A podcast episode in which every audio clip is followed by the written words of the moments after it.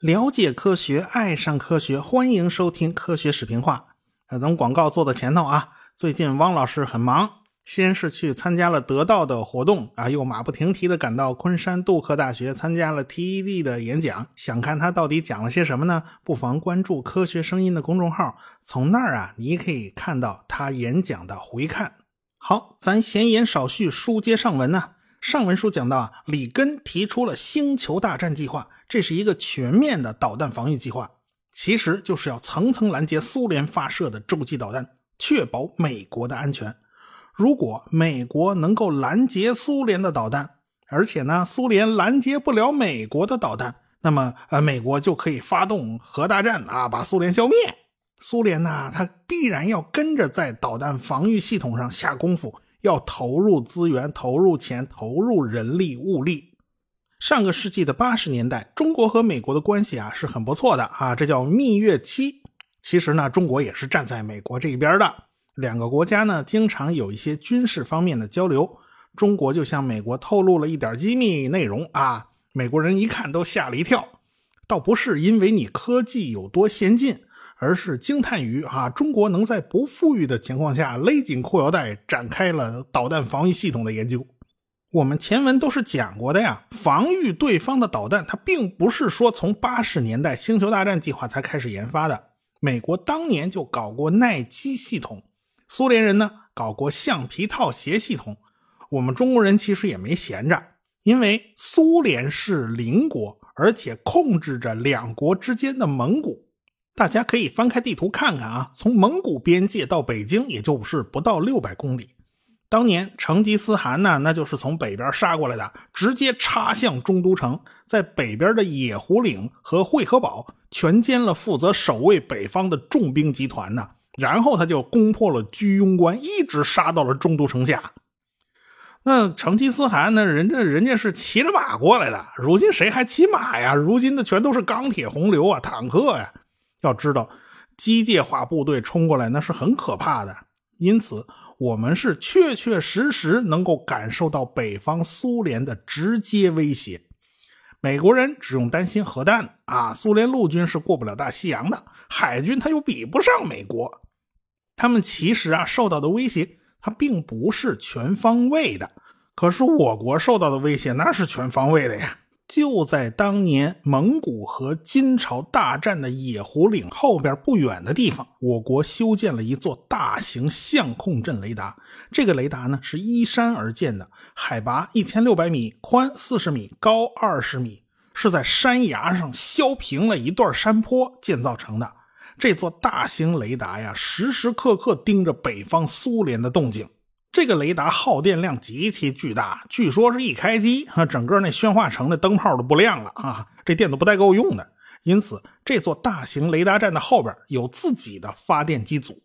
苏联从拜科努尔发射的导弹飞向太平洋北部的靶场，中间这一段恰好就在我国这部七零幺零雷达的监视范围之内。我国还有另外一种叫幺幺零脉冲多普勒精密跟踪雷达。这个雷达有个巨大的球形的雷达罩啊，当地的群众也不知道山上这帮解放军到底是干什么的，反正就管他们叫大球部队。一九七九年，美国的天空实验室空间站坠落，我们是通过七零幺零雷达和云南的幺幺零雷达追踪了天空实验室的轨迹。一九八一年呢，苏联搞洲际导弹试验，七零幺零雷达呢就进行了跟踪。一九八三年。苏联的宇宙幺四零二核动力卫星发生了故障，它要逐渐坠落，也是由这两部雷达进行跟踪的。拿到的数据跟美国人的跟踪数据私下里比一比，哎呀，大家各有千秋啊啊！那时候肯定是私下经常和美国人交换点数据啥的啊。这两座雷达是我国反导系统的重要组成部分，我们是从六十年代初就开始研发反导系统了。相比美苏起步不算特别晚，但是技术基础实在是太弱了呀，因此进展不算快。反导导弹的研发到七十年代末就停止了，雷达监控的部分呢，到八十年代末呢，基本上也就全部停止使用了。幺幺零雷达移移交给了民用部门，用来做外层空间的监视。七零幺零雷达呢就已经被废弃了，所有的设施啊都已经被拆走。现在那个地方已经是军迷去怀古的地方啊！看着山坡上空荡荡的一面墙，不由得感慨万千呐。如果不是当年这帮科学家打下的基础，现在的发展也不会这么快。很多事情啊，需要的就是深谋远虑。现在已经有更先进的家伙了啊！这个很可惜啊，这个这个雷达呀，这个老同志啊，他没能安享晚年呢，被拆成了一鬼屋。你也不能拆成那个样子吧？所以，我国这种兜里都没有多少钱的穷国，当年都能勒紧裤腰带搞反导系统。你说美苏这两个大国怎么可能不搞呢？所以啊，里根总统当年并不是忽悠，而是下了决心去搞的。不过，美国人花钱和苏联人不一样，他们是国家作为一个教练员和裁判员，他们会给一笔钱让各个防务公司去做技术研发，因此这笔钱也就等于是给了民间，给了老百姓了。这些民间的公司平时有大量的人员流动，它毕竟是市场经济嘛。这些为国防研发的新技术其实是会慢慢的向民间扩散的。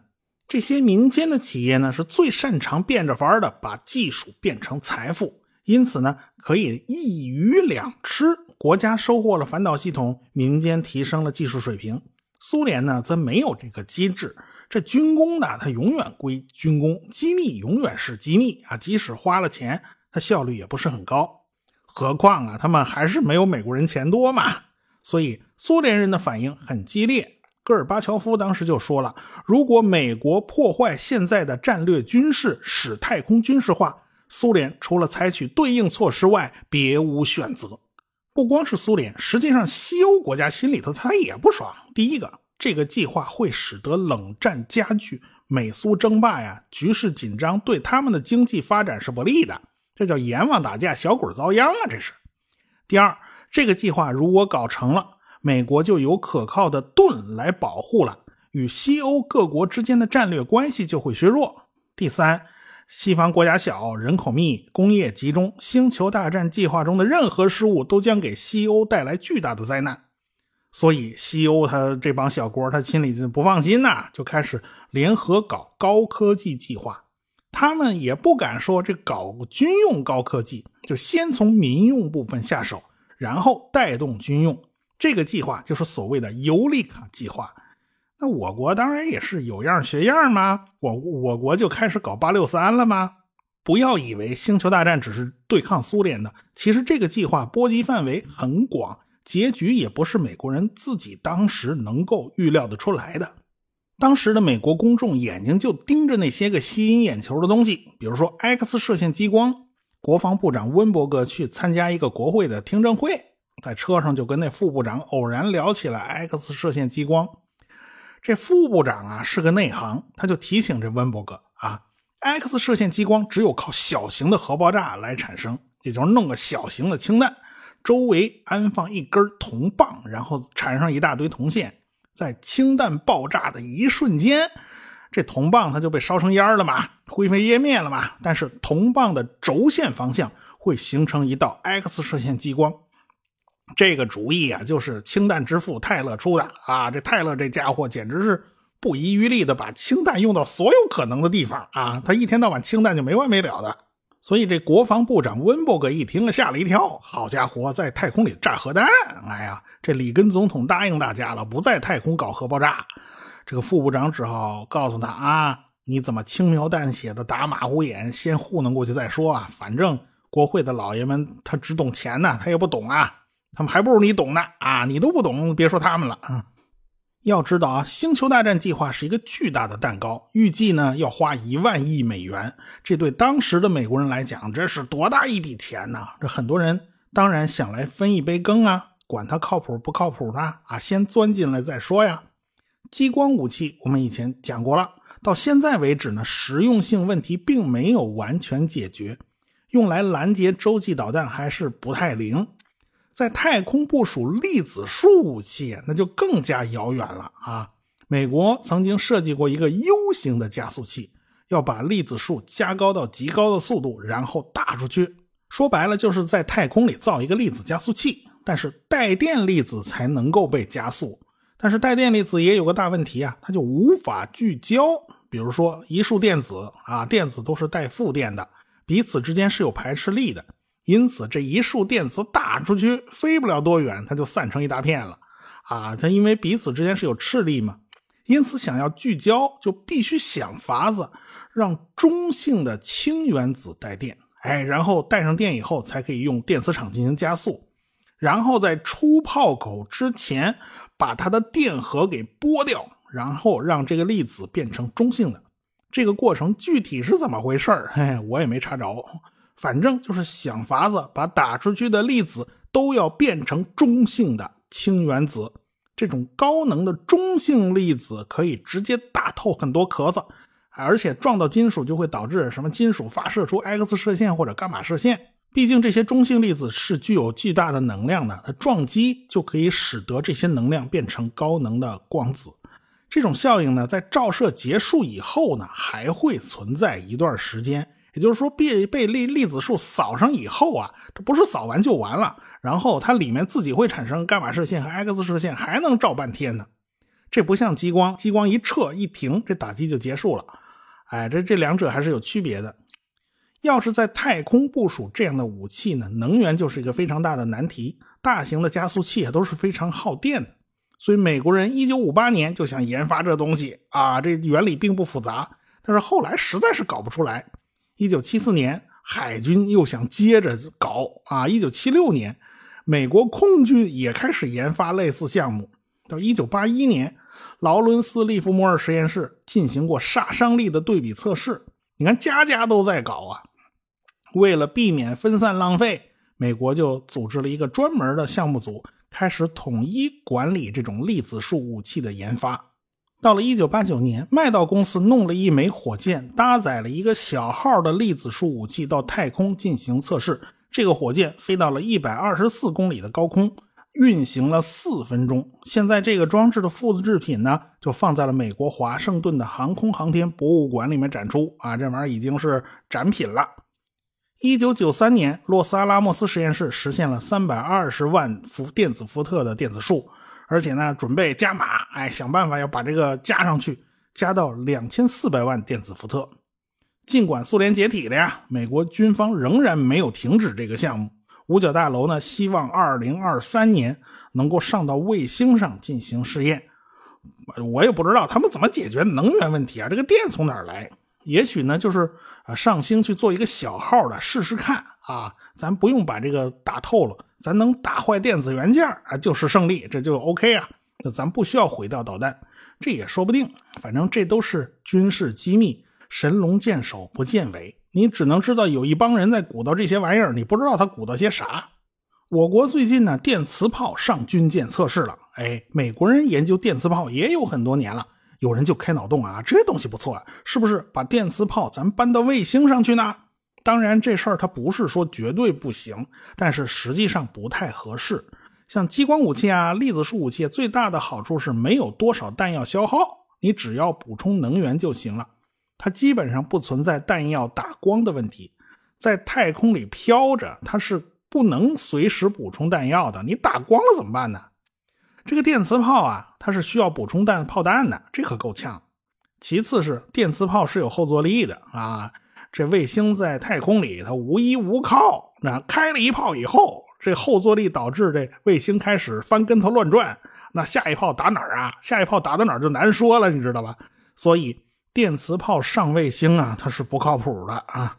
用激光武器和粒子束武器来反导啊，多少它有点虚无缥缈。真正啊，星球大战实打实下力气研发的是反导的导弹系统，这是实实在在的，但是一点儿也不吸引眼球的技术。大致来讲，拦截导弹系统分为大气层内和大气层外拦截两种，大气层外拦截还可以顺带打卫星。所以很多项目是在里根发表讲话之前就已经开始启动了，所以这些项目当然也就被算到星球大战计划之中了。比如说大名鼎鼎的爱国者导弹系统，在里根讲话之前的一九七六年就已经开始研发了。一九八五年，爱国者的改进型号在白沙试验场拦截了一枚两倍音速的长矛导弹，算是首次实验成功啊！这是实打实的拦截导弹了。当年的爱国者一型导弹和伊拉克的飞毛腿的导弹，不是还有一场攻防大战吗？结果爱国者导弹那是一战成名，当时的拦截率啊其实是非常低的，只能把飞毛腿导弹打得偏离原来的航线。结果这飞毛腿导弹呢，真经不起折腾，于是呢自己就折了，自己就折断了啊。自己就毁了，啊，后来改进过的爱国者二型就可以直接摧毁飞毛腿这样的导弹。到现在的爱国者三型，这导弹已经换成了另外一个型号了。你仔细看啊，爱国者三型和爱国者一型最初那个型号的样子差异是很大的，完全就不是一种东西。指挥系统呢也得到了升级，命中率啊已经非常高了。爱国者是一种中低空拦截系统。兼顾打飞机和反导，最新研发的爱国者四型啊，为了加强反导，据说导弹要换用以色列和美国合作的大卫投石索拦截导弹，这个导弹又要换了。以色列当年也参与了星球大战计划的部分项目。一九八八年，以色列人和波音公司啊合作箭式导弹，这种导弹呢也是拦截弹道导弹的。啊，这个死对头伊朗它是有弹道导弹的，当年伊拉克也有，不过现在伊拉克已经死翘翘了啊。这以色列啊，经常面对的不是这种弹道导弹，是哈马斯的火箭弹袭击。据说这火箭弹呢，用的都是山东莱阳生产的自来水管啊，莱阳钢管嘛。这打出去啊，它都不是走弹道的，它都是走布朗运动啊，这这不一定打到什么地方。所以以色列呢，专门研发了一个铁穹系统。专门对付这种不走寻常路的导弹啊，据说效果很好。以色列人经常搬着小板凳就在街边观看自家的铁穹拦截系统啊，拦截这火箭弹。所以这以色列呢，很多武器需求都比较怪，比较另类，这都是当地的这个环境啊给他逼出来的。除了大气层内的拦截系统，也还要有大气层外的拦截系统。美国也研发了一系列的项目，这些项目啊都是非常零碎的。有的是火箭系统，有的是制导系统，有的是动能拦截器。要对付加固的弹头，只能靠直接撞上去，靠动能撞毁人家。通俗的讲，就是必须做到子弹打子弹的这种精确度，所以难度是相当大呀。洛克希德公司一开始选择的办法，就是在太空里撑开一把钢骨架的大伞，这把大伞直径有四米啊，这就加大了拦截面积，这一下就降低了对精度的要求吗？从1983年到1984年，在马绍尔群岛的夸贾林环礁测试了很多次。哎，他们是这么测试的：从美国本土的范登堡空军基地发射一枚民兵洲际导弹，飞越6400公里。哎，看看洛克希德的这种雨伞型弹头啊，它能不能给它拦下来？前三次呢，都是因为其他的故障啊失败了啊，要不是制导啊，要不就是火箭的问题。第四次试验的时候，在一百六十公里高空，拦截弹准确的撞到了目标，两者呀是以每秒六点一公里的速度相撞的，所以当即就撞得个粉碎，拦截成功了。美国后来呢还在不断的改进动能拦截器啊，一九九二年测试啊能不能分出真目标和假目标啊？因为洲际导弹有时候会扔出气球作为一个假的目标啊。它识别啊，倒是识别对了，可惜打呢，它打错了。你说这这这怎么闹的？这是，反正呢，这也算是一个阶段性的进展。现在美国人期望啊，一颗导弹上能不能多带几个动能拦截器呀？这样拦截的效率就更高了呀。所以这些项目啊，都是算在星球大战计划之中的。里根的星球大战计划呢，它是在稳步推进的，只是花的钱并没有想象的那么多。他们总共花了两千亿美元左右吧。里根呢，要说够倒霉也够幸运，因为他刚上任没多久就遇到了一次刺杀事件。他够幸运呢，就是他没死，他中了一枪，那居然还挺过来了。这家伙算是命够硬的，这阎王爷不熟啊！他在病床上躺了三个月以后，就能起身恢复工作了。里根的人气那当时是非常高的，又擅长沟通和演讲，所以他在窗口朝粉丝招招手啊，大家都开心的不得了啊！哎呀，总统又回来了。一九八三年，美军入侵了格林纳达。这虽然是个弹丸小国，是个旅游胜地，美军也没什么太大损失。可是这次行动，美国人还是不满意。为什么呢？因为越南战争的老毛病他一点都没改。怎么对付这么个小国，他还时不时的出毛病掉链子？于是美国进行了深刻的反思，又进行了新一轮的军事改革。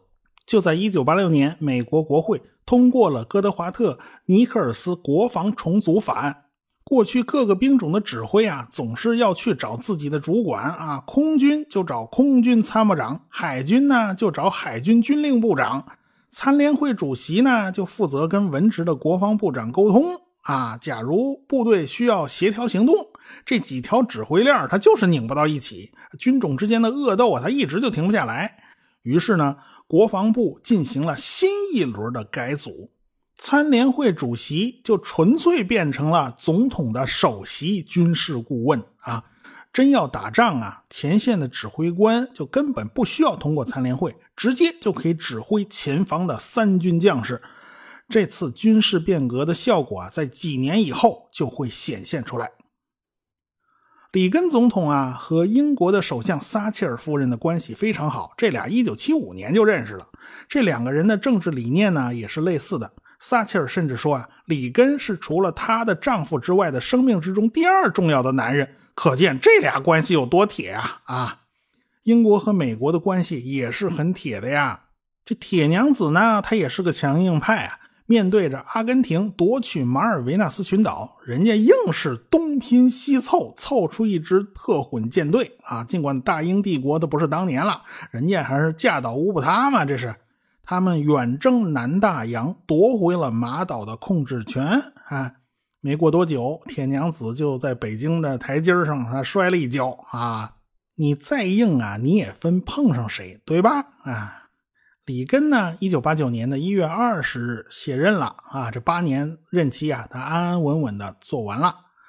老布什呢，就任了新总统。年底呀，就碰上了东德开始开放柏林墙啊，无数人就涌向了西柏林。华约这边啊，他 hold 不住了，历史的转折点也即将到来。里根八年来啊。对苏联施加的各种压力就开始显现出效果了。八年了，可惜呀，他自己已经卸任了呀。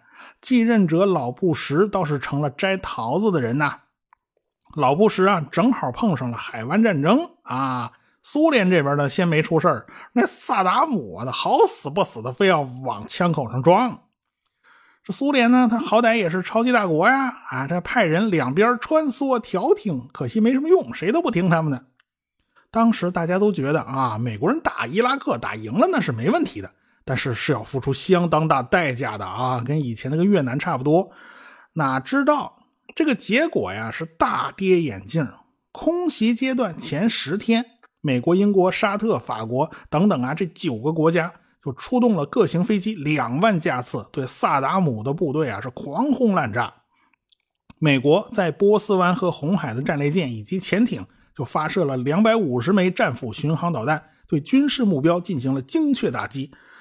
在狂轰滥炸了三十七天之后啊，这地面部队才出动啊。三月十号，伊拉克乖乖投降啊，这海湾战争结束了，game over 了。清点一下战果。联军这边死了三百多人，伊拉克那边数字不详，估计在两点五万到七点五万之间。这数字相差也太悬殊了吧？这差俩零啊！这是，这正是美国在越战以来第一次介入这么大规模的局部战争。这些年呢，美国军事变革的成果就得到了充分的体现。前线的司令施瓦茨科普夫是大出风头。人家在前线有统一指挥三军的权利，指挥起来是得心应手。尽管美国的联合作战技术也还比较粗糙啊，不同军种之间交换数据居然靠军官坐着直升飞机送软盘啊！你送去也就送了，这数据格式好像还不通用，这不是全要命吗？这是。但是怎么样也比其他国家要强，其他国家的军队啊。在一夜之间，全都 out 了啊！你们都过时了。对于达帕来讲，这也是大出风头的一场战争。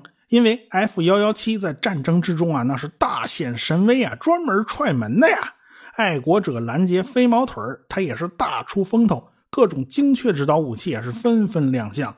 全世界的人呢，在电视机前面是亲眼目睹了什么叫高科技局部战争。这里面当然有达帕的功劳，因为大量的技术都是达帕的超前研究哦。即便当年研究的那些看似不着边际的软科学，这一次也都派上用场了啊！美军对媒体的公关工作和舆论引导，那是相当成功了。原来新闻舆论呢，它也是战争的一部分。这一次啊，再也没有犯越南战争时期的那种错误啊！美军总是以伪光正的形象出现在世界媒体面前的啊！在我国啊，张局座啊，他也是第一次走进央视媒体，第一次开始了战略忽悠。尽管他那时候也是初学乍练啊，预判屡屡落空，但是日后他会变得越来越成熟稳重的啊。这个海湾战争啊，给我国从上到下的震撼是空前的呀。心动不如行动啊。所以，我国就悄无声息地走上了自己的军事变革之路。